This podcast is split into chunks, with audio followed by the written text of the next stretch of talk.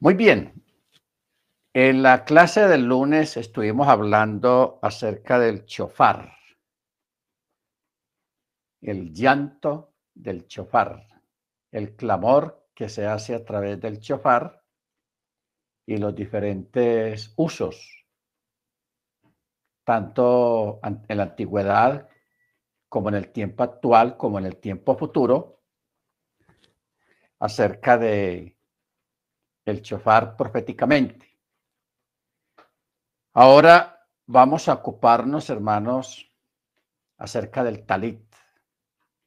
Vamos a ampliar un poco sobre esta prenda, hasta hace algunos años completamente desconocida para nosotros, pero que hoy en día, gracias al Eterno por su muestra de revelarnos, de mostrarnos de guiarnos y de ampliar nuestro conocimiento acerca de todos estos elementos que son necesarios, importantes y que forman parte de la, de la doctrina del culto y a nivel profético forman parte de todo lo que tiene que ver con la Torá.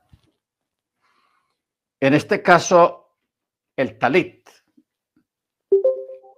Hay un texto que está en Marcos 5:25. Marcos 5:25 que dice, y una mujer que estaba con flujo de sangre 12 años hacía, había sufrido mucho de muchos médicos y había gastado todo lo que tenía y nada había aprovechado. Antes le iba peor. Malos médicos. Cuando yo hablar de Yeshua, vino por detrás entre la multitud. Tocó su vestido porque decía, si tocare tan solamente el borde de su vestido, seré salva. Luego la fuente de su sangre se secó y sintió en el cuerpo que era sana de aquel azote. Luego Yeshua, conociendo en sí mismo la virtud que había salido de él, volviéndose a la multitud, dijo, ¿quién me ha tocado? Y le dijeron sus discípulos, Maestro, ¿ves que la multitud te aprieta y dices, ¿quién me ha tocado? Y él miraba alrededor para ver a la que había hecho esto. Entonces la mujer temiendo y temblando, sabiendo lo que sí había sido hecho, vino y se postró delante de Yeshua y le dijo toda la verdad. Y él le dijo, hija, tu fe te ha hecho salva, ve en paz y queda sana de tu azote. Esta es una porción, hermanos, que de acuerdo al conocimiento y al, contexto del mensaje que la persona quiera presentar basado en esta porción, es una historia muy conocida, y, pero muy poca gente sabe el, trasfondo de lo que esta mujer había hecho. Debemos de tener en cuenta la parte cultural, la época, las circunstancias y lo que dice el texto de que había gastado mucho dinero en muchos médicos y antes estaba peor, estaba peor. Ella oye hablar de Yeshua, pero ella hace algo diferente a que hacen los enfermos. O sea, tenemos dos tipos de enfermos en la escritura, porque según la Torah, todas las enfermedades no son iguales. Eso es característico y me parece curioso eso. Por ejemplo, el caso de los leprosos. Yeshua uno nunca puede decir de que Jesús sanó los leprosos porque eso es falso. Él no los sanó. Él los declaró limpios. ¿Ok? Porque aunque la enfermedad de la lepra es considerada una enfermedad, es considerada enfermedad, ¿no? Pero en sí, en aquella época, la lepra no era considerada una enfermedad, sino una impureza. Una impureza en este caso estaba relacionada con la maledicencia, con el lachón. ¿Ok? Con la jara. Entonces, el, el lachón pues produce la lepra no solamente en la persona, sino también en la casa donde vive la persona que practica el lachón jara. Ok. Entonces, en, el caso de la lepra, Yeshua no sanó a esas personas, sino que los declaró limpios. Pero para, declararlos limpios oficialmente, ellos tenían que hacer un procedimiento en el templo. Ya eso lo vimos en otra clase, que era lo que tenían que hacer y por qué lo tenían que hacer. Por eso recordemos que cuando Yeshua eh, mandó la comisión de los 60, dentro de lo que él dijo, él dijo limpiad leprosos, levantad muertos. Él no dijo sanad leprosos, sino limpiad leprosos, o sea, declararon limpios. ¿Ok? Para que tengamos en cuenta ese detalle. Luego, en este caso de esta mujer que tenía un problema de flujo de sangre, Eh, e, esta, esta porción es muy conocida porque está en los tres evangelios, está en Mateo, Marcos y Lucas. En Marcos está Marcos 5:24, en Mateo, Mateo 9:20 y en Lucas 8:43. O sea, el hecho de que los tres agiógrafos hayan relatado este evento fue por lo importante que fue el evento y para que nosotros en este tiempo, en el 2021, pudiéramos captar y entender el mensaje oculto o el mensaje profundo que había detrás de este acto. Porque ella en ningún momento le dijo al Señor, sáname. No. Ustedes saben que en el Medio Oriente y en África aún todavía el asunto de, la, de los periodos en las mujeres. Eso es un tabú y eso produce mucha discriminación en las niñas. ¿Ok? Tanto que todavía en algunas partes de la India, en Asia, en África, cuando las niñas que están en la escuela todavía están en su periodo, no, no van a la escuela. Les prohíben ir a la escuela. Y en otros lugares, incluso lugares religiosos, cristianos y también mesiánicos, les prohíben ir al servicio, que eso es una barbaridad y es un acto de ignorancia muy tenaz, que eso hay que combatirlo con la misma Torah. ¿Ok? Porque se llama ya, eso es lo que yo llamo talibanes espirituales o talibanes bíblicos de personas que se creen muy instruidos, malinterpretan el texto y la misma Torah y empiezan a crear leyes y normas que realmente no edifican, que no engrandecen la Torah ni honran al Eterno que fue quien nos dio la Torah, la Torah. Baruch Porque ustedes saben que la cultura oriental es una cultura muy excluyente muy excluyente en este aspecto acerca de los periodos. Muy bien. Y aquí tenemos que hacernos una pregunta, ¿por qué esta mujer, ella bregó y luchó por tocar el borde del vestido de Yeshua? O sea, en hebreo se dice el canaf canaf. El canaf. Cuando usted lee, por ejemplo,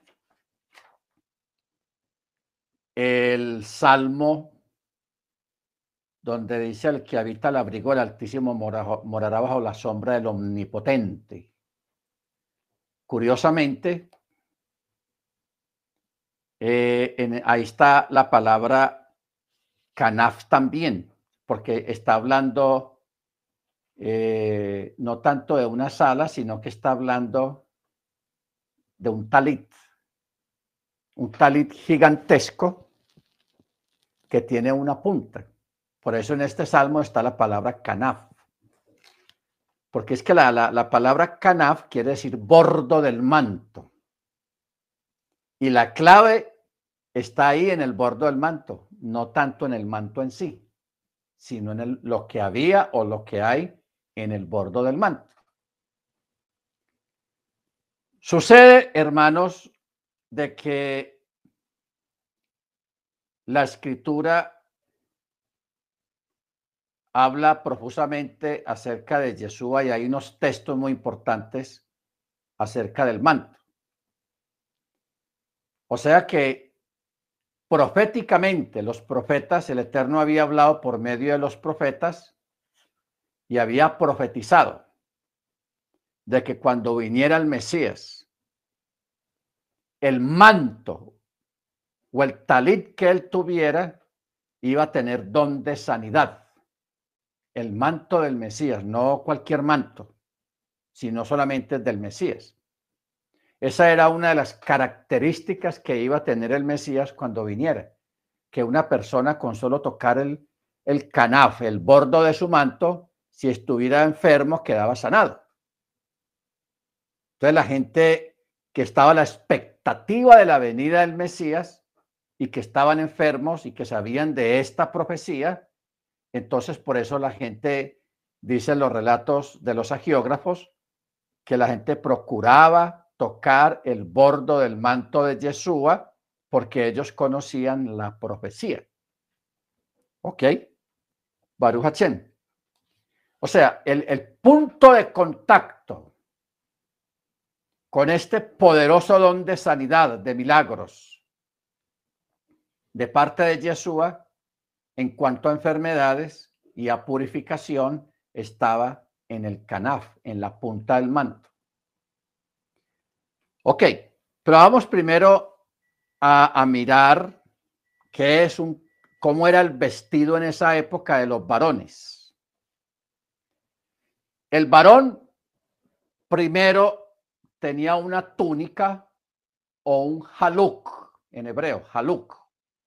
Era un vestido largo, suelto, hecho de lino o de lana, que cubría el cuerpo, los brazos y las piernas. Un vestido largo. Ese se llama haluk. Haluk o la túnica.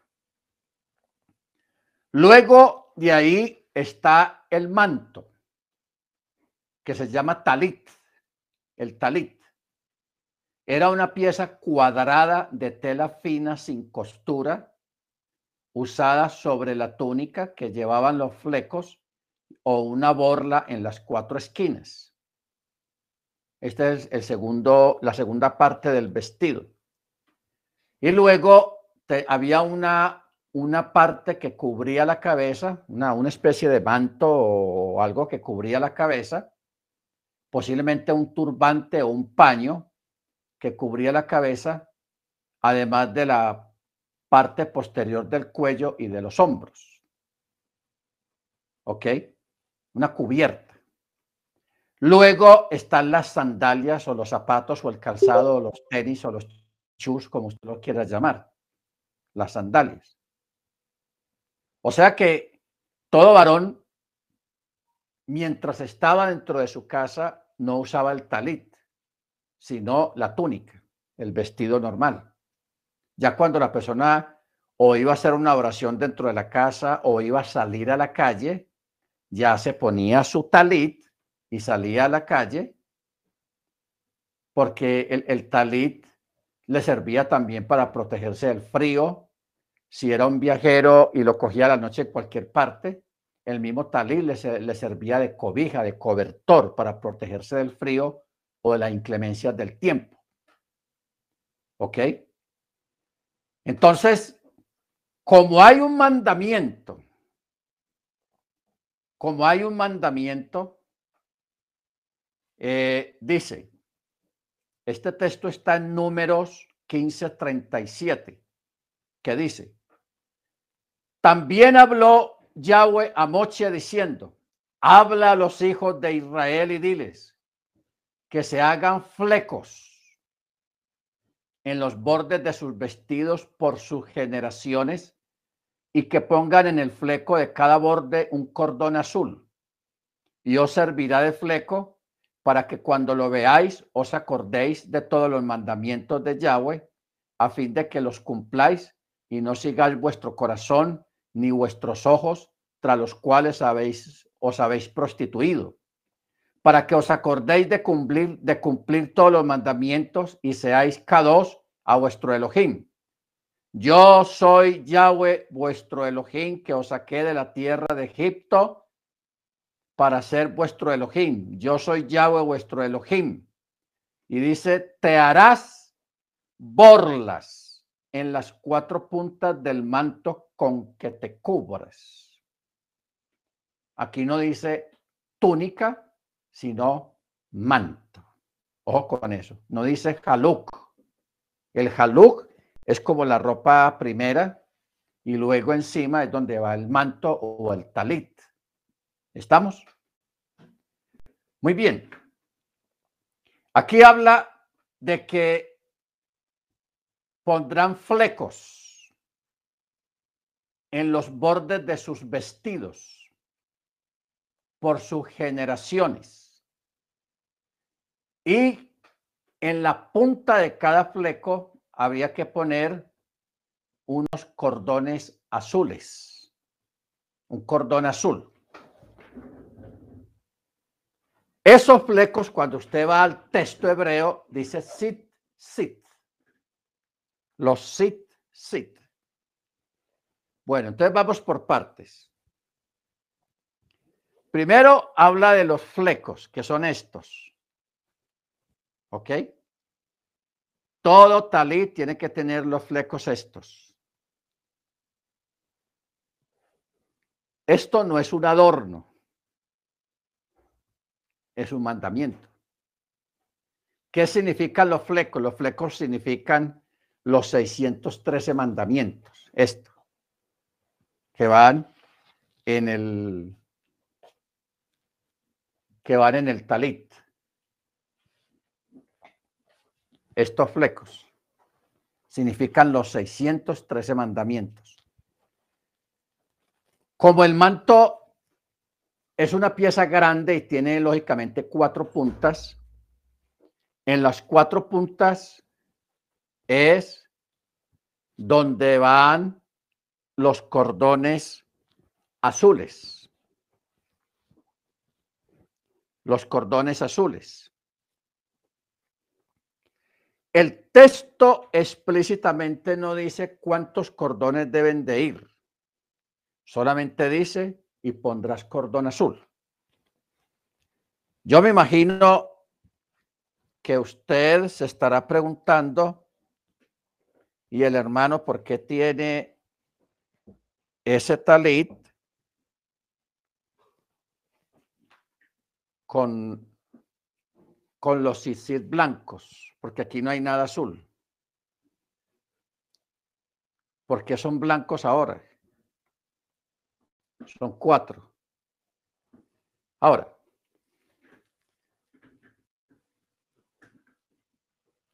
antiguamente en la época de, de Moche y aún hasta, hasta la época de Machía, el Eterno que dio el mandamiento, él dio la forma de guardar el mandamiento. ¿De qué estamos hablando?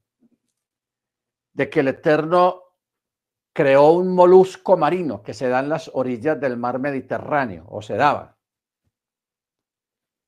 Ese molusco, que era un animal del mar pequeñito, ese animal cuando lo, sacaban del agua y lo, lo machacaban, y ahí salía un colorante azul, un azul muy penetrante, muy fuerte. Entonces, con, ese líquido, con ese colorante, era que se coloreaban los cordones blancos. Entonces, al, colorearlos, pues quedaban azules, porque el mandamiento dice que tiene que ser azul. ¿Ok? Eso está en, el, en números 15, 37. Dice por sus generaciones y que pongan en el fleco de cada borde un cordón azul. Y os servirá de fleco para que cuando lo veáis os acordéis de los mandamientos. O sea, este, los tzitzit, es un mandamiento de carácter didáctico, de enseñanza. Que cuando un judío ve a otro judío que tiene su automáticamente es un recordatorio del mandamiento, de, los, de que los mandamientos están ahí, de que hay que recordar el mandamiento y no se pueden olvidar. ¿Ok? O sea, es una, una cuestión didáctica. Entonces, ahora, ¿por qué los de ahora son blancos y no son azules? Porque un poco antes de la caída del segundo templo, en la, después de Yeshua, este animal, este molusco marino, desapareció, no volvió a salir en el Mediterráneo. Desapareció como si se hubiera extinguido el animal. Entonces, los rabinos, los sabios en aquella época, por decreto y por alajá, entonces permitieron que los judíos, aún con todo y eso, que no era azul el cordón, que de todas maneras se pudiera usar blanco, que lo importante era usar un cordón para que cada judío no olvide el mandamiento, no olvide los mandamientos. Se aprobó porque se podía tinturar con otro un color azul de, de otra fuente, pero los judíos como el Eterno había, le había dado ese molusco para que sacaran de ahí el colorante, y como el molusco había desaparecido completamente, entonces por eso se aprobó que fueran blancos. Según he oído yo, ya otra vez allá en Israel, en el Mediterráneo, el molusco ese volvió a aparecer otra vez. Volvió a aparecer. Eso es increíble. Hay, dos animales que estamos esperando. El molusco este que ya salió para tinturar los sit otra vez de azul. Y el otro animal, a ver, de los hermanos que han estado en las clases del animal para... Chamir. Chamir. El chamir. Gracias, hermana. El chamir. El chamir no ha aparecido todavía, pero yo sé que en cualquier momento va a volver a aparecer el chamir. ¿Ok? Bendito sea el nombre del Eterno. Eh,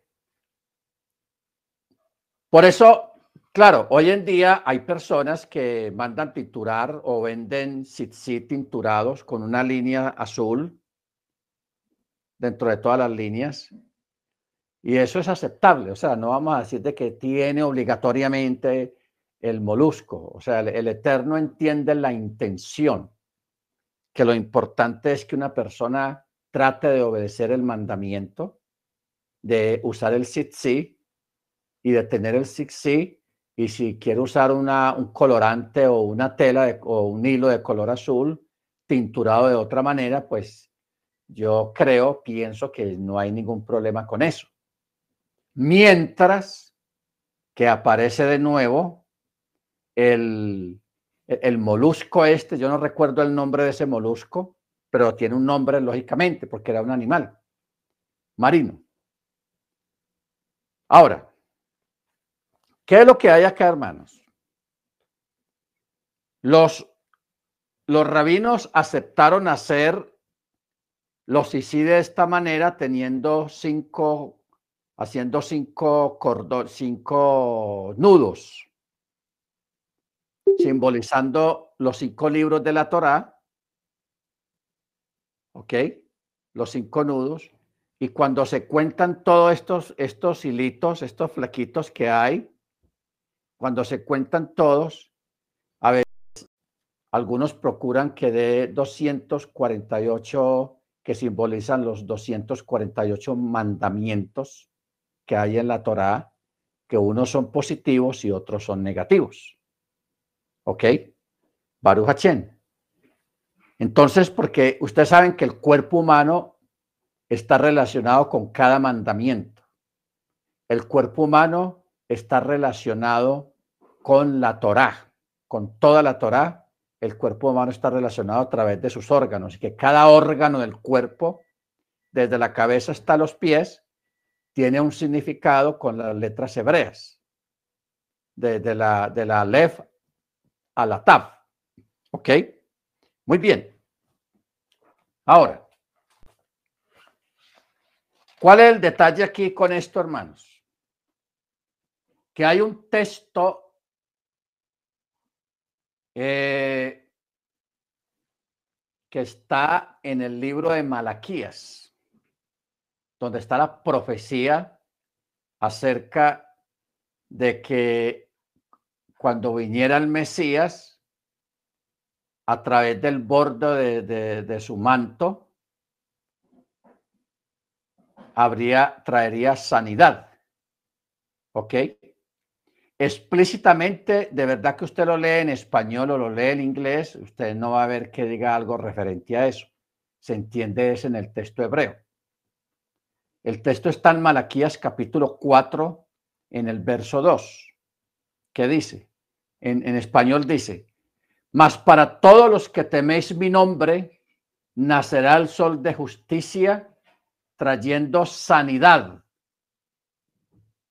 en su canaf, trayendo sanidad en la punta o en el bordo.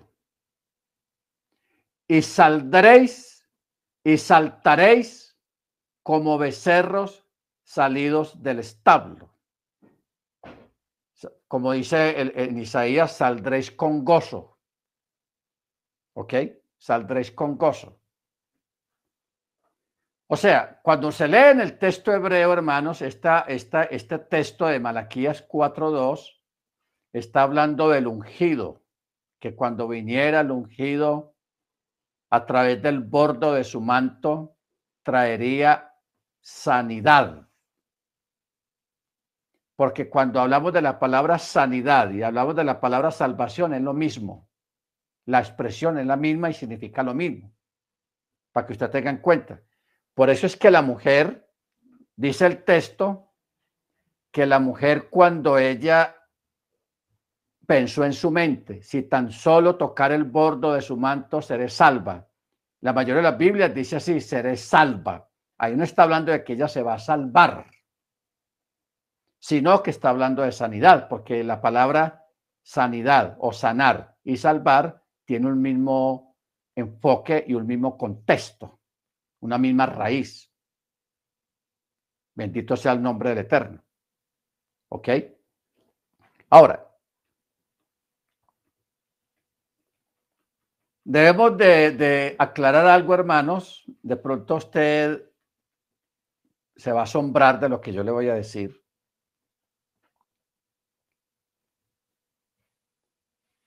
porque nos acostumbramos a la palabra salvación. La palabra salvación, la mayoría de las veces siempre se refiere a esa sanidad. Porque una persona para poder entrar al reino tiene que ser sanado. Pero no estamos hablando de sanidades de, un cáncer, de una gripa, de una de enfermedades comunes que hay en, en la sociedad sino de la enfermedad del alma que se les llama lepra, porque el pecado es simbolismo de lepra y la lepra es simbolismo de pecado. ¿Ok? Por eso es que cuando se habla, hablamos ahora de que la lepra, el asunto de la lepra no es sanar, sino limpiar. Vemos la relación. Por eso es que Yeshua o el Eterno antes del antiguo pacto, él siempre hablaba de que y derramaré sobre vosotros agua limpia y seréis limpiados. Si hubiera dicho y derramaré sobre vosotros agua limpia y seréis salvados, está diciendo lo mismo. Está hablando de una limpieza, de una limpia. ¿Ok? De una limpia. Entonces, La palabra salvación dentro de la Torá, dentro de la Tanakh, no se refiere tanto, tanto como nosotros lo aprendimos en la iglesia cristiana o en el catolicismo, donde habla de ser salvado, ser salvo, allá en la eternidad. No. Sino habla de ser limpiado, ser sanado. ¿Ok? Porque una persona que ha sido limpiada, que ha sido sanada, lógicamente va a entrar al reino y va a ser salvo. O sea, usted se puede armar con una, un diccionario strong y va a buscar donde dice la palabra y yo salvaré o lo voy a salvar o el salvador y todo eso. Y la palabra sanidad, usted va a ver que eh, viene de una misma fuente, de una misma raíz. Salvación y sanidad. Viene de una misma fuente. Por eso es que la mujer dijo, si tan solo tocar el bordo de su manto, seré salva. No dice sana. ¿Nos vamos entendiendo? Si ella hubiera dicho, si tan solo tocar el bordo de su manto, seré limpia, también está bien. Porque lo que ella necesitaba era una, eh, no, en el caso del, de los leprosos, está hablando de limpieza, de ser limpio. Ahora, mire usted hasta dónde nos va a llevar esto. Usted sabe la discusión que hubo con Yeshua cuando lo recriminaron acerca de que los discípulos comían pan sin lavarse las manos. Y no estamos hablando del Shabbat, sino de un día regular. Entonces Jesús dijo que la oración antes de comer purifica o limpia los alimentos. No que los alimentos estén mal cocinados o mal procesados o estén impuros o les haya pasado algo que estaban podridos o, para vencerse, no está hablando de eso. Sino que cuando una persona ora antes de comer, está purificando ese alimento a nivel ceremonial, porque ese alimento va a entrar dentro de un cuerpo que ya ha sido purificado. Amén porque la, impurificación no está en la comida. La purificación está es en la oración que hace digno ese alimento para que sea consumido por alguien que es K2. Si nos vamos entendiendo. No es que nos creamos la última Coca-Cola del desierto, vamos a tomarlo todo tranquilo, a tomarla suave, sino que eh, es solamente una, una forma que nosotros debemos de entender de que todo lo que entra hacia nosotros por la boca es purificado por la oración, no que el alimento esté malo. No. ¿Sabe qué, a, qué, a qué se asemeja eso? Se asemeja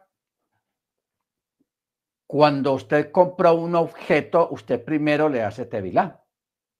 Si usted compró una prenda de vestir, usted, aunque la vea limpia y bien empacada en la bolsa y todo eso, no se lo ponga así de buenas a primeras. Páselo por tevilá. O sea, páselo por agua. ¿Por qué? Porque esa es la forma de purificar algo externo que va a ponerse un cuerpo o que va a entrar dentro de un cuerpo que es K2, que es santo. ¿Nos vamos entendiendo? Esto es un concepto y una idea y una doctrina en sí de lo que es la santidad. ¿Qué es santidad? Entonces, la, la, palabra santidad o un K2 o un santo es una persona que guarda mandamiento. No hay necesidad de tener la cara lavada, ni poner cara de yo no fui, yo soy santo, ya, y no más de una mosca y todo eso. No, eso, eso no es santidad. Una persona puede tener un rostro áspero y ser santo. ¿Ok? ¿Por qué? Porque esa persona está guardando mandamiento. Está celebrando Shabbat. Está celebrando las fiestas y ha sido consagrado al Eterno. ¿Ok? Apartado para el Eterno. Bendito su nombre. Ok. Por eso, hermanos, es, vamos a leer un texto que a mí me llama mucho la atención. Marcos 5, 56.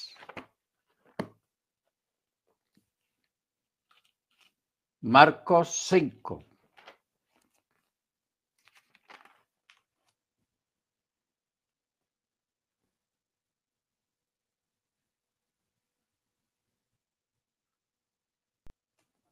No. Lucas, eh,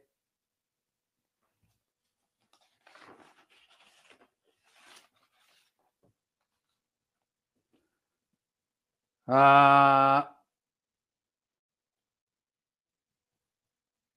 no, perdón, es Marcos 6, 56, capítulo 6, dice.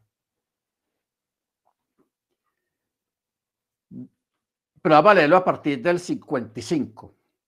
Y recorriendo aquella región, comenzaron a llevar en catres a los enfermos a donde oían que él estaba, o sea, Yeshua. Y donde quiera que él entraba, en aldeas, ciudades o alquerías, colocaban a los enfermos en las plazas y le rogaban que al menos pudieran tocar el borde de su manto y cuantos lo tocaban eran sanados. ¿Se da cuenta? El bordo de su manto, o sea, tocar los tzitzit de Yeshua, donde estaba el borde del manto. Atendiendo lo que leímos ahora en Malaquías, donde dice que todo aquel eh, que tocara el borde de su manto alcanzaría sanidad o salvación. Cualquiera de las dos está bien. Sanidad o salvación. Todos los enfermos. Entonces aquí vemos en este, en este texto, hermanos, que Jesús a donde iba, la gente le sacaban todos los enfermos habidos y por haber y los llevaban donde él estaba. Por eso dice el 56, y donde quiera que él iba, fueran aldeas, ciudades o alquerías, colocaban a los enfermos en las plazas y le rogaban a Jesús, a ver, permítenos tocar el borde del manto. Queremos solamente tocar el borde del manto. Y todo el que lograba tocar el borde del manto quedaba sano. Era libre del azote que tuviera. ¿Ok?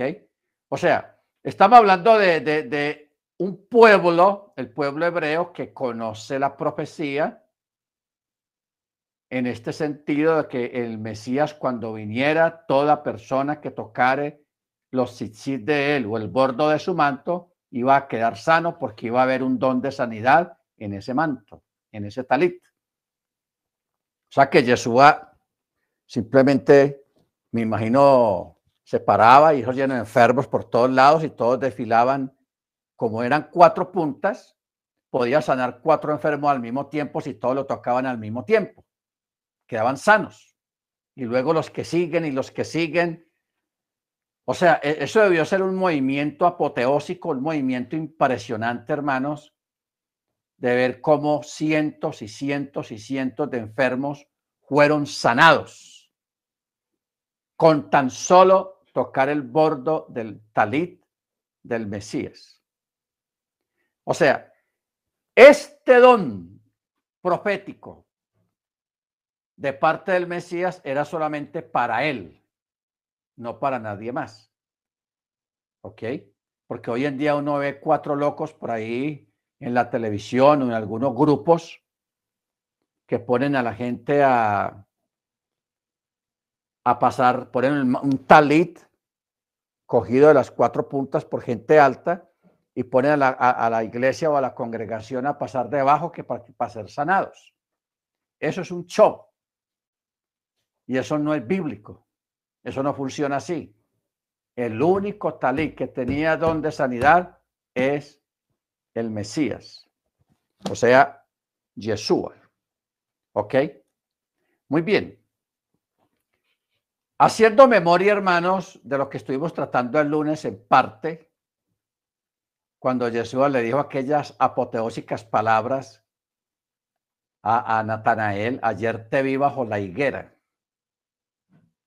que los sabios, hicimos un comentario de que los sabios dicen que toda persona que se encierra en el talit para hacer su oración está entrando en un mundo fuera de este mundo. ¿Ok? Porque se están cerrando debajo del talit, que también representa el manto de justicia de parte del Eterno reflejado en el libro de los Salmos. El que habita el abrigo del Altísimo morará bajo la sombra del Omnipotente. Cuando está hablando de la sombra, está hablando del talit del Eterno. Un talit gigantesco que es un símbolo de cobertura. Es una cobertura. Entonces, todos nosotros, cuando nos acercamos a Él, al Eterno, nos estamos amparando bajo la cobertura del Eterno, bajo esa cobertura que Él ofrece y que se vive estando en Él, bajo la obediencia a su palabra. ¿Ok? Bendito su nombre. Ahora, eh,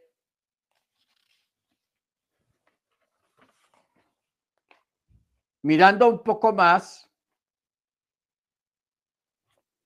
un segundo detalle sobre los tzitzit es el hecho de que los cuatro flejos juntos simbolizan los 613, las 613 mandamientos. ¿Ok? O sea, los 365 negativos y los 248 positivos. ¿Cómo se hace? El valor numérico de sit-sit es 600. Si se añaden los ocho hilos que componen cada uno, más los cinco nudos dobles que separan y encierran cada grupo de nudos, eso suma exactamente los 613. Cada fleco consiste en siete hilos, el número de la perfección, rodeados por un hilo azul que representa la realeza o el eterno en el, en el chamaín, quien observa todas las cosas que hacemos. ¿Ok? Ahora, eh,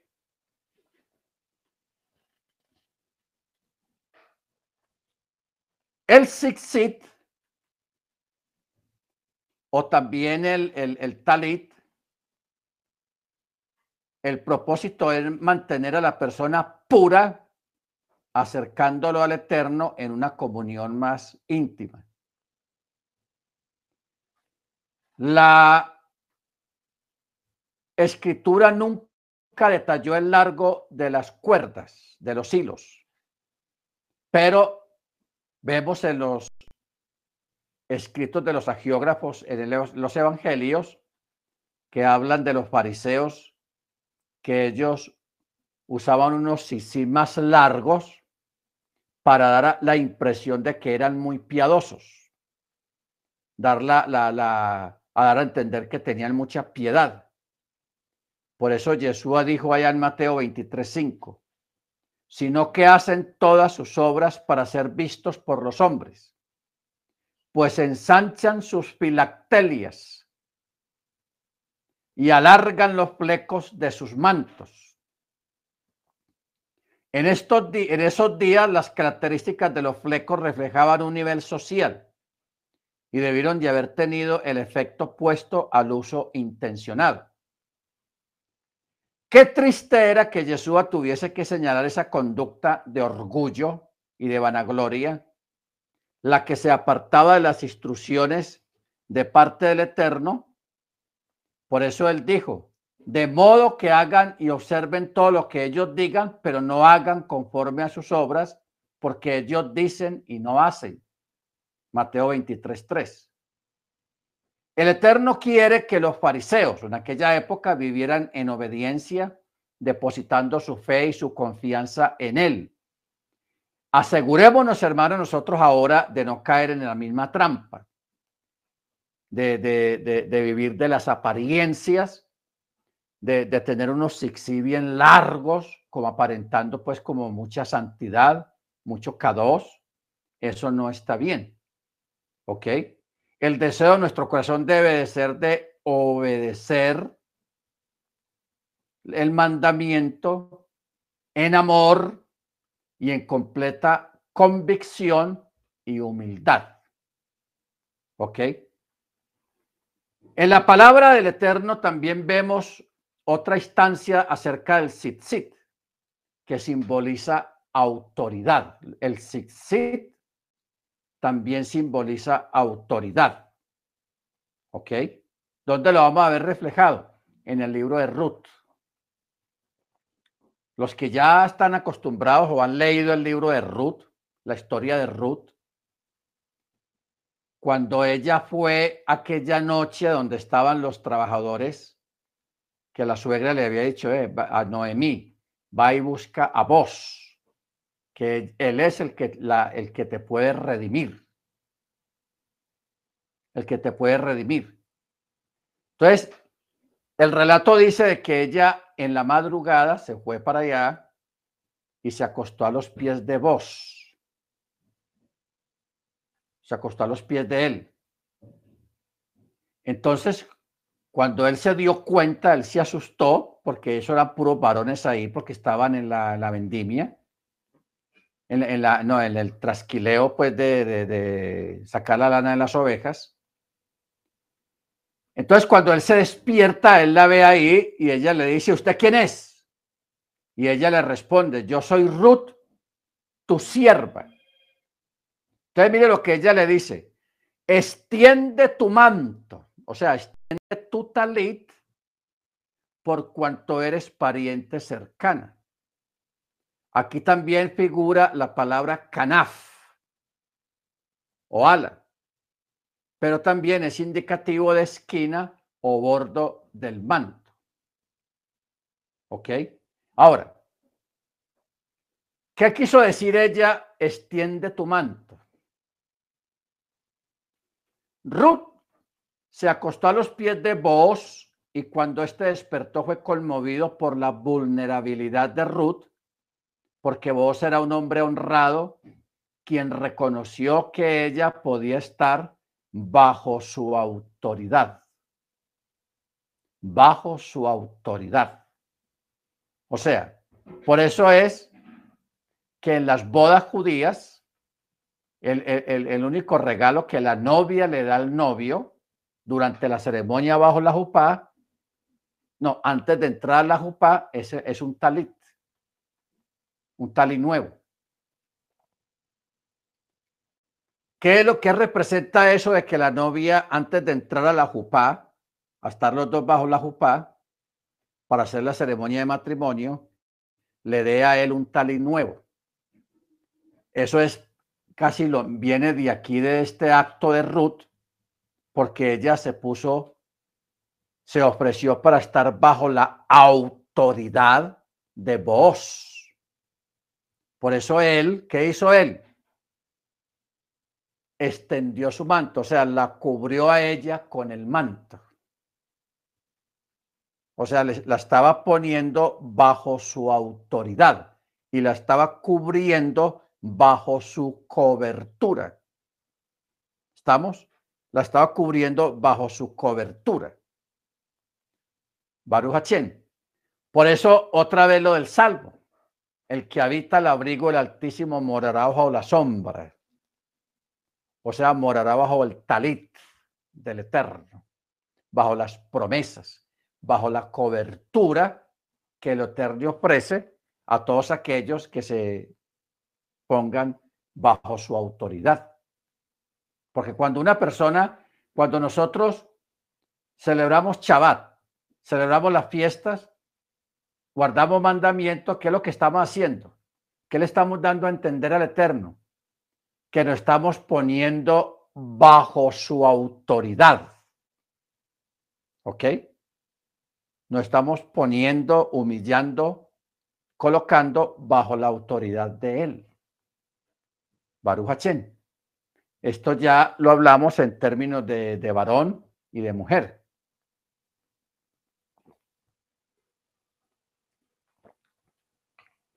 Por eso dice, Salmo 91. Vamos a leerlo bien.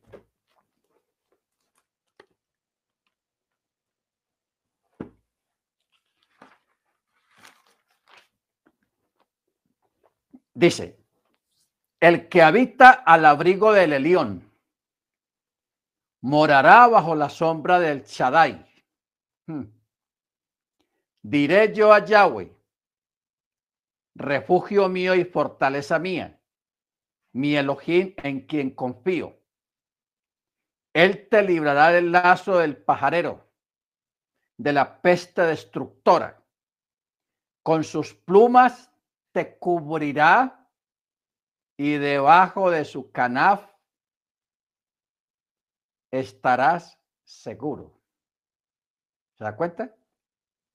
Cuando usted lee el texto hebreo, va a leer la palabra canaf, debajo de su canaf, de su punta, o de su talit, o de su manto, hallará refugio o estará seguro. Baruch Hachén. Entonces, aquí está una, una, una confirmación de lo que es estar bajo la autoridad del Eterno a través de la obediencia al mandamiento. Nos amparamos bajo su talit. Entonces nosotros, como hijos de Elohim y como creyentes en Elohim, por eso Él nos da ese privilegio, ese honor de que nosotros también usemos el talit. ¿Ve? Porque es una secuencia. Primero, el eterno. Viene el eterno y aquí en la tierra, a través de Yeshua, y a través de su manto la gente es sanada, a través de su talit la gente adquiere sanidad. ¿Ok? Pero al mismo tiempo también nos da el privilegio a todos nosotros como creyentes de usar el talit, o sea, nos delega en parte esa autoridad para que nosotros la deleguemos cuando eh, alguien quiera estar bajo la autoridad del Eterno, también sea cubierto por la sombra del talit. ¿Ok? Bueno, yo recuerdo cuando estaba estudiando allá en la sinagoga, en la yeshiva, ah, recuerdo una vez después de un servicio que se acercó una persona, una hermana, una creyente al rabino y nosotros estamos al lado de él.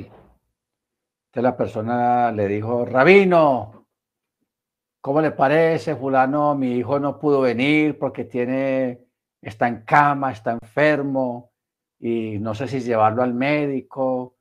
Eh, ¿Usted qué me recomienda? Entonces el rabino le dijo, eh, mujer, dile a tu esposo, que, que es judío también, dile a tu esposo que ore por él y lo cubra con el talit, con su talit.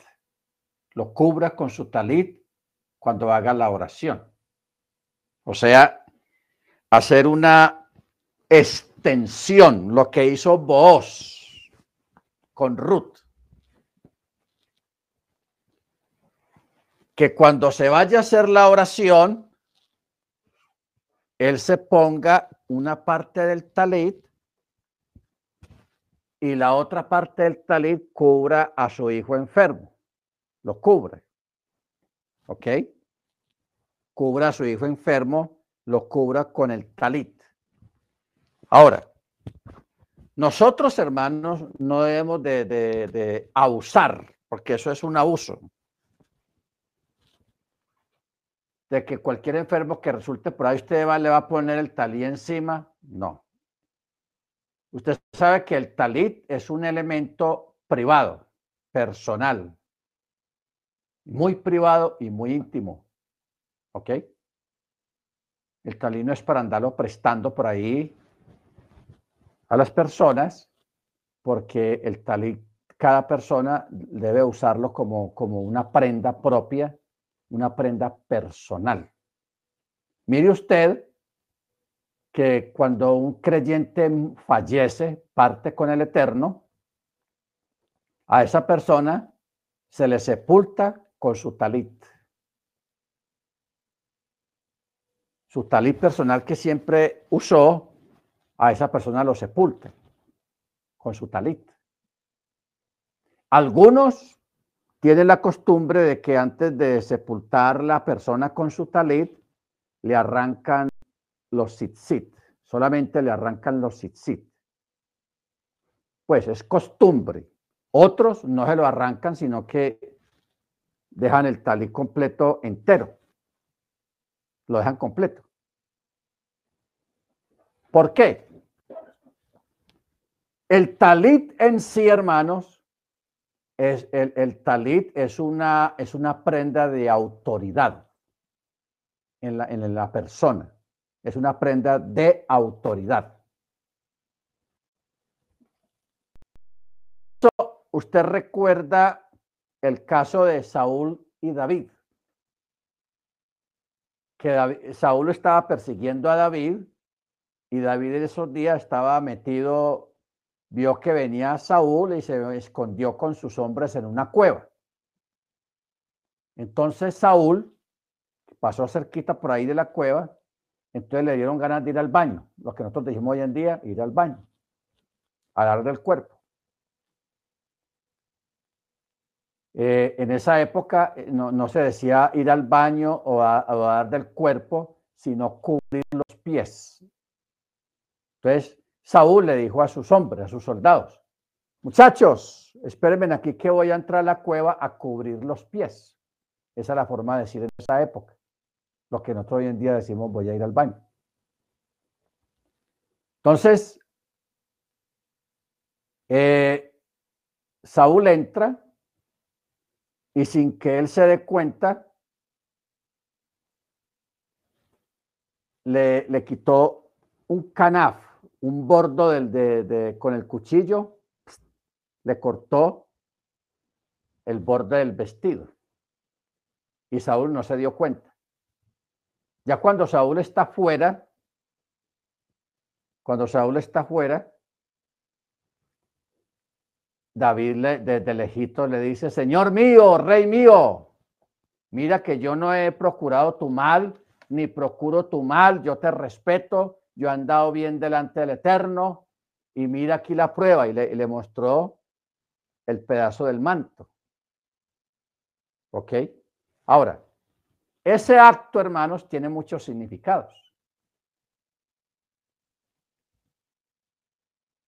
El acto de él quitarle uno o dos bordos del manto del talit de Saúl quiere decir de que le estaba restando sin darse cuenta o, sabía, le estaba restando autoridad a Saúl. Le estaba quitando autoridad. ¿Ok? Porque el talit tiene que estar bien completamente en las cuatro puntas. Pero cuando alguna de las puntas desaparece o dos puntas no están, ese talit no es completo y no se debe de usar. La persona no lo debe de usar porque le está restando autoridad. Le está quitando autoridad. Por eso Jesús dijo, toda autoridad me ha sido dada de parte del cielo. Yo ahora les delego a ustedes también la autoridad. Os doy poder. Y ese poder se refleja en su nombre y a través del talit. ¿ok? Se refleja a través del talit. Bendito su nombre. Entonces, en algún momento que algún miembro de su familia, o sea, se permite orar al varón en su casa usando el talit por un miembro de la familia. Sea la esposa, sea los hijos, pero no más. Que el primo, que el tío, que venga ore por mí, no. O un particular tampoco. O un creyente tampoco. Porque el talí es algo familiar, es algo privado y solamente se usa en esos menesteres cuando se va a hacer oración cuando se va a extender la cobertura. La cobertura. Por eso recordamos el manto de Elías. Que Elías se fue y el manto quedó. Y, esa autoridad que él tenía, esa doble porción que Eliseo había pedido, le pasó a él, pero a través del manto. O sea, si el Eterno hubiera permitido que Elías se hubiera ido con talit y todo, Eliseo no hubiera alcanzado ni adquirido esa doble porción que él había pedido. Tenía que quedarse el talit de Elías. Porque el talit de Elías representa la autoridad, el poder. Y como Eliseo le había hecho la petición, entonces Elías le dijo, si tú me ves cuando yo soy tomado, entonces vas a recibir lo que has pedido, porque el, Eliseo no pidió poquito.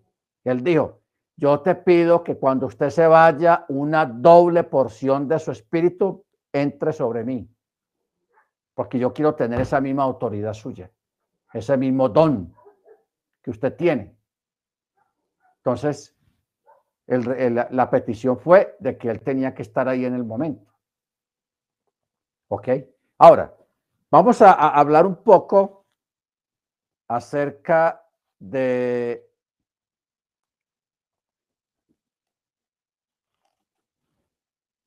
del talí en las mujeres. Porque lógicamente, pues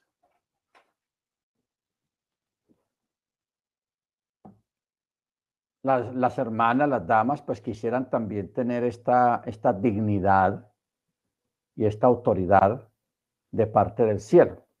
¿Ok?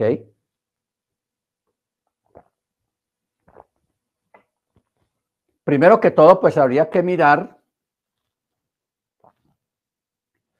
lo que hizo Yeshua con las mujeres.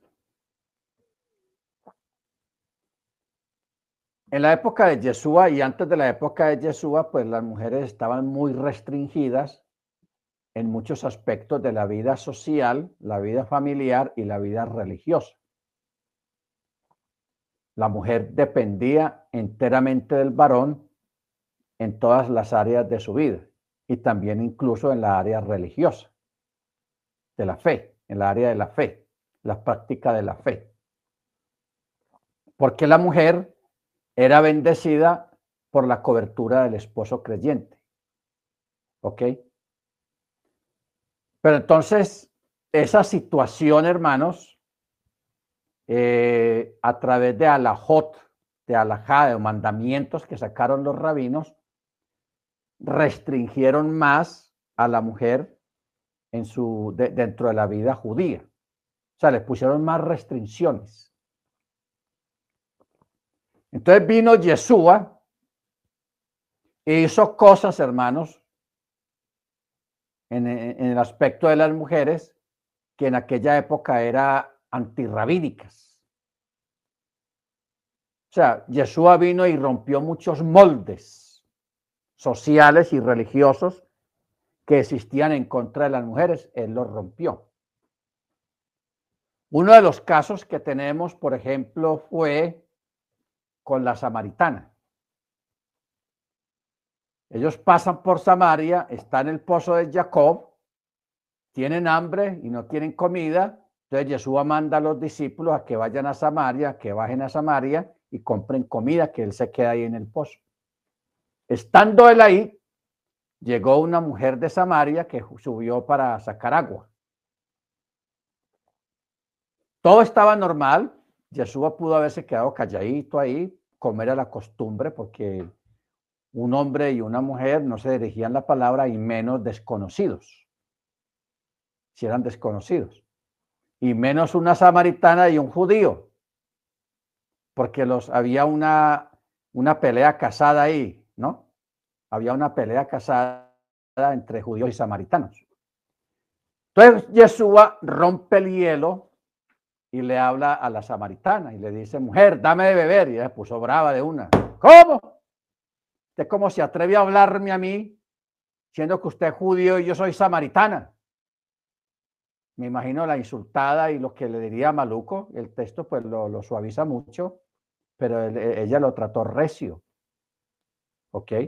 Pero Yeshua le insiste mujer, dame beber. Si bebieres del agua de ese pozo, va a volver a tener sed. Pero si bebieres del agua que yo te daré, no volverá a tener sed. En fin, hubo una conversación, hubo un mensaje apoteósico ahí de parte de Yeshua, muy simbólico ese mensaje. Cuando llegan los discípulos con los víveres, ellos, oh, ¿qué pasa aquí? Yeshua hablando con una mujer samaritana. O sea, eso era, eso era una cosa tenaz, era un delito, eso era casi un delito, hermanos. Eso era casi un delito. Es como usted hoy en día ir a, a, Dubái, a Emiratos Árabes, que usted ya no le puede dirigir la palabra a una mujer en la calle. Está prohibido, lo meten a la cárcel y a la mujer también. eso todavía existe. Esa discriminación y ese arrinconamiento en contra de la mujer. Eso todavía existe, no estamos hablando de algo histórico, algo que ocurría antiguamente, no, eso todavía pasa hoy en día en el Islam. Mm, en el Islam. ¿Ok? Entonces, hermanos, Jesús ahí comienza eh, con ese acto de hablarle a la samaritana, comienza a romper los moldes sociales y culturales que habían en contra de las mujeres en aquella época. Bueno, otro caso. Cuando lleva a, aquella mujer, la de Magdala, que era una mujer de cuatro en conducta, y ella está arrepentida, y es tanto su arrepentimiento que ella dentro de la casa allá, eso fue en el norte de Israel. Ella se va a los pies de Jesús y comienza a llorar y a llorar y a llorar a los pies de, de, Machía, de Yeshua. Y, y, sus lágrimas mojaron los pies de Yeshua y ella los secaba con su cabello. Se había quitado el mantillo. Aquel acto, hermano, de ella quitarse el mantillo, eso era una ofensa en esa época en contra del varón, porque una mujer no podía estar con el pelo al descubierto en esa época. Tenía que usar un mantillo. Entonces aquí tenemos un escenario, un hombre, un rabino, un moré, un rabí.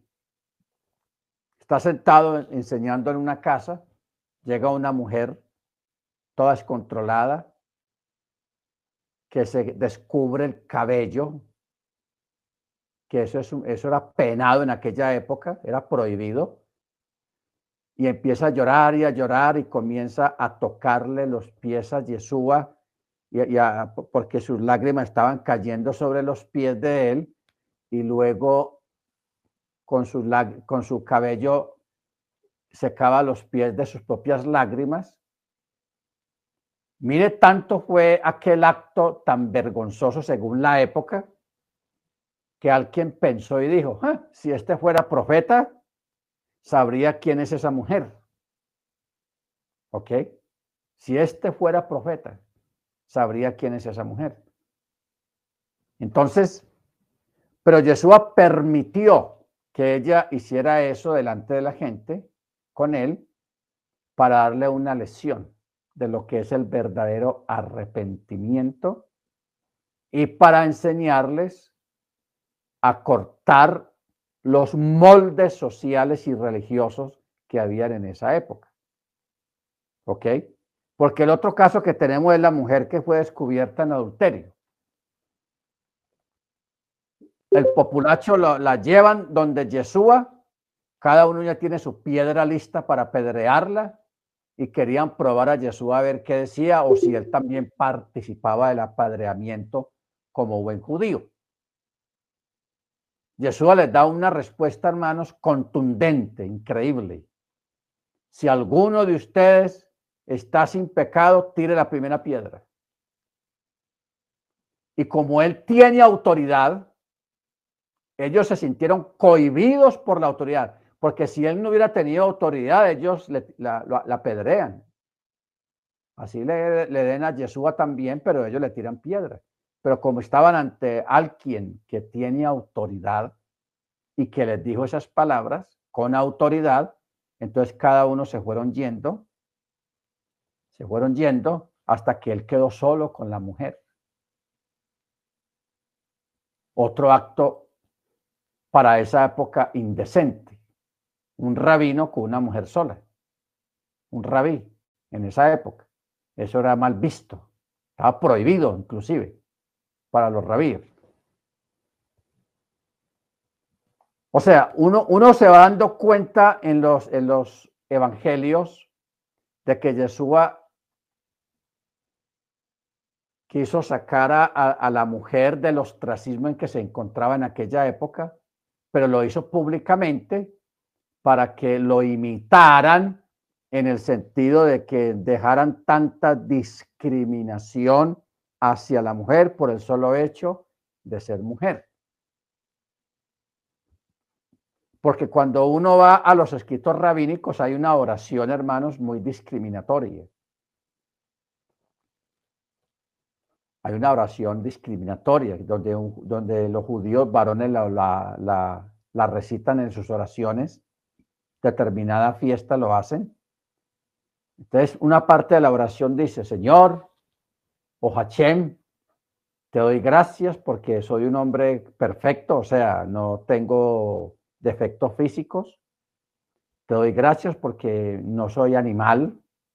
Te doy gracias porque no soy mujer. Te doy gracias porque no soy gentil, no soy goy, no soy extranjero. Entonces, es como una oración arrogante, discriminatoria, porque dice, te doy gracias porque no soy mujer. ¿Qué está tratando de decir ahí en esa oración? De, de que en la cultura judía ser mujer es como un estigma, como un insulto a la naturaleza, como algo malo, para, para, para, un sector del judaísmo ultraortodoxo. ¿Ok? Bendito sea el nombre del Eterno. Por eso es que Yeshua vino y rompe todos esos moldes, hermanos. O sea, para mí, el principal acto de Yeshua para darle lugar a la mujer dentro de la congregación, dentro de la Keilah, él lo hizo cuando les dio a las mujeres el privilegio de ser las primeras testigos de su resurrección. El primer testigo no fue Juan, el discípulo amado, no fue Pedro, no fue Santiago, no fue aquel, no fue aquel otro. Fueron las mujeres. El Eterno le dio ese privilegio a las mujeres de ser las primeras testigos de semejante hazaña, de semejante portento, que cambió la historia de la humanidad en dos, un antes y después. Antes de Machía y después de Machía. ¿Ok? Interesante esa parte. Bendito el Eterno. Entonces, cuando se extiende, cuando se extiende el talit, como lo hizo Booz, como se hace en la ceremonia de matrimonio. Esa es la forma, hermanos, de extender también hacia la mujer la autoridad. La autoridad. Lo que pasa es que eh, uno ve la discriminación aún en las mismas enseñanzas y en los mismos mensajes y en la misma forma de cómo se lleva la doctrina en alguna comunidad. O sea, la vez pasada tuvimos un estudio donde habla de, mujeres, aún en el Antiguo Testamento, que fueron líderes. Fueron líderes. Y fueron juezas en Israel. O sea, usted le habla eso a un ortodoxo hoy en día y él le, evita el tema. Porque los ortodoxos todavía tienen esa tónica de marginar a la mujer.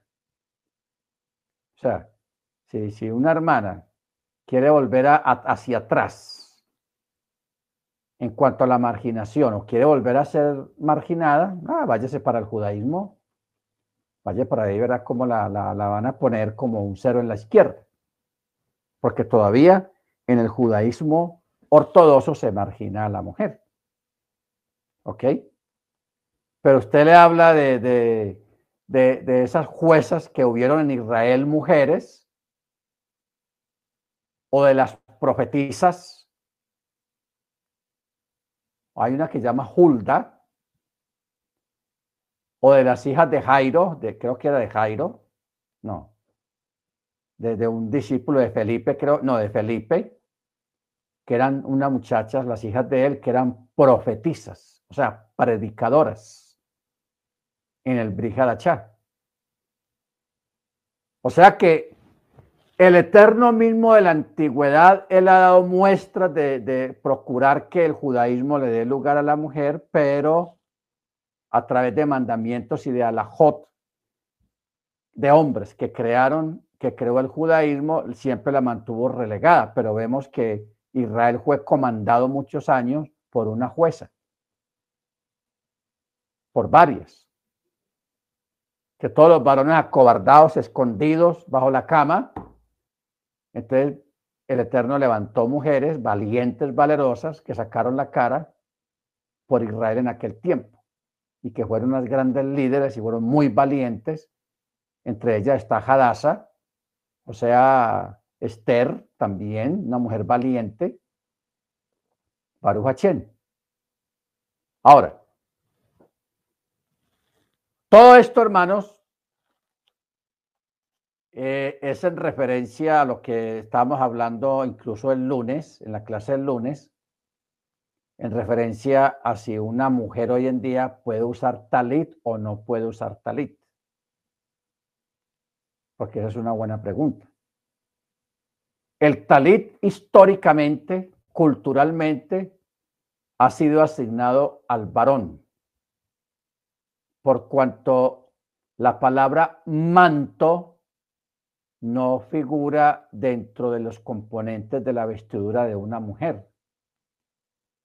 Hay una diferencia, aunque aparentemente se ven los dos iguales, pero el vestido de la mujer tiene unas diferencias muy notables en la textura y en la calidad y en, la, y en el estilo de la tela y en el estilo del vestido y en los colores. Por eso eh, se han establecido colores de varón y, colores de, para las mujeres. ¿Ok? Muy característicos y muy, muy visibles en esta época. Pero ya en el sentido de que una mujer quiera para hacer sus oraciones usar un talit, pudiera hacerlo. Más que todo en, sus oraciones privadas y mucho de pronto tal vez en las oraciones congregacionales. Porque es que recordemos que la mujer usa el mantillo. El mantillo viene a ser como el talit del varón. El mantillo. ¿Cuál es la diferencia entre un talit y un mantillo que usan las damas? En la calidad de la tela, el grosor de la tela eh, y parte en el tamaño de la tela también, porque la mayoría de las mujeres hoy en día que usan su mantillo, pues son mantillos corticos que solamente le cubren la cabeza. Pero si usted va a Israel, usted se va a encontrar que las mujeres observantes judías usan unos mantillos más largos, más gruesos, muy parecido a la tela de un talit, y esos son los mejores, y eso viene a ser el talit de la mujer. ¿Ok? ¿No entendemos? ese vendría a ser el talit de la mujer, su propio mantillo. Lo que pasa es que los mantillos de ahora son delgaditos, casi transparentes y muy corticos, muy pequeños. Pero si una dama se consigue una, un mantillo de una tela más gruesa, que no sea tan transparente y más grande, prácticamente quedaría usando un talit. Ese sería su talit y su manto de oración. ¿Ok? Ahora, si usted lo quiere comprar igualito al como usan los varones, ya pues eso sería otra cosa que no es rechazable ni es demandable, sino que es aceptable, pero sí recomendable que sea para sus oraciones privadas dentro de su casa. ¿Ok? Dentro de su casa. Pero sí es mejor el mantillo grande y más grueso. Amén, hermanas. Si alguna hermana quiere preguntar algo, bien pueda sobre este tema. Me parece interesante. ¿Quién quiere preguntar de las hermanas, que son la mayoría de las que están aquí? Hermana Angélica. Eh, no, pastor, está muy claro el tema y gracias por, por pues hacer la aclaración. Entonces no está mal porque pues sí se han visto casos de, mujeres que, que pues se les ve un talit. De hecho, pues es como de, yo he visto unos como rosados, o sea, como especiales para mujer, ¿no? Ah, pero pues si ya usted nos aclara que, que está bien un mantillo grande, solo para las oraciones. Entonces, gracias por la aclaración. Ok, hermana, gracias a usted por el aporte. ¿Quién más? Hermana Beatriz. Shalom. Shalom.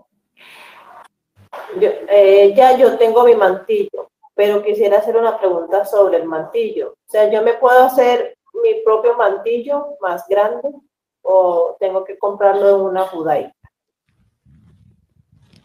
Se puede mandar a hacer un mantillo más grande y una tela más gruesa, porque usualmente por pues, los mantillos que se usan hoy en día, no todos, son de casi transparentes, y una tela muy menudita, muy delicada, pero si se puede conseguir una, un, mantillo más grande, ya quedaría prácticamente con un talit. Lo que pasa es que en lo del varón se llama talit y es de una tela gruesa y es más grande. Y en la mujer es el manto, porque hay mantos grandísimos que usan las mujeres. Ese es el talit de la mujer. Ese es el talit de la mujer. ¿Ok? Pero se puede conseguir así. Si se puede conseguir así, muy bueno. Fantástico. Amén. ¿Alguien más, hermanas?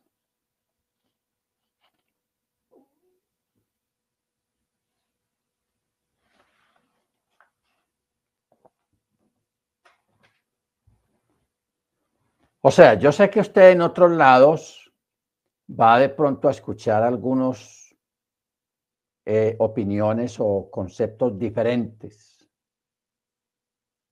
Yo presento esta, esta, no concepto, sino esta forma basado en lo que yo he leído, en la palabra y he entendido de lo que significa un manto, un mantillo o un talit etcétera, etcétera, porque uno tiene que ir al texto sagrado para uno entender mejor las cosas y también la parte histórica y también ver, ver. O sea, a, mí al haber estado allá estudiando en, la sinagoga, porque yo estudié algún tiempo en, en una sinagoga judía, ahí me sirvió de mucho porque yo ya vi yo allá vi. No, no estoy tratando de inventar o de crear una forma, sino que yo vi cómo celebraban el Shabbat, cómo celebraban las fiestas, cómo es el santuario por dentro, o sea, la, sinagoga por dentro. Incluso si usted alguna vez va a Aruba, a, no, a Curazao, en Curazao, en el, en el sector turístico donde están, donde llegan los barcos de turistas, a, que eso es pura joyerías y tiendas y todo eso. En ese sector, ahí en Curazao, en el downtown, en el centro, ahí dentro de un edificio, dentro de una, sí, un edificio, hay una sinagoga dentro. Lo que pasa es que el edificio cubre la sinagoga porque es un lugar muy antiguo, tiene como 300 años. Y se parece que esa es la sinagoga más antigua que hay en América, en toda América, América del Norte, del Central y del Sur y parte de las Antillas, el Caribe.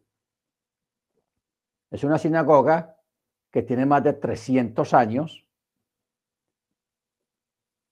y es una sinagoga que está construida al estilo medieval, o sea, al estilo muy antiguo, que incluso ahí no hay piso de cemento, ni baldosí, ni mármol, sino que el piso es de arena, porque la sinagoga antiguamente el piso era de arena, era pura arena. ¿Ok? Entonces, ahí de vez en cuando, no todos los Shabbat, ellos avisan cuándo va a haber Shabbat ahí, porque para que no se deteriore mucho el lugar, porque pues eso es una isla, eso queda en el, en el Caribe, en el Atlántico, y la humedad acaba mucho con las cosas, con las maderas antiguas, porque todo es de madera ahí. Entonces, yo llegué a ir ahí, también estuve ahí en esa sinagoga, y me pareció interesante haber conocido prácticamente la primera sinagoga que hubo aquí en América. Porque de ahí de, de Curazao, los judíos se desplazaron para Venezuela a una parte costera que se llama el Coro. El Coro. O sea, los judíos por, esa, por ese lado de Venezuela entraron fue por el Coro.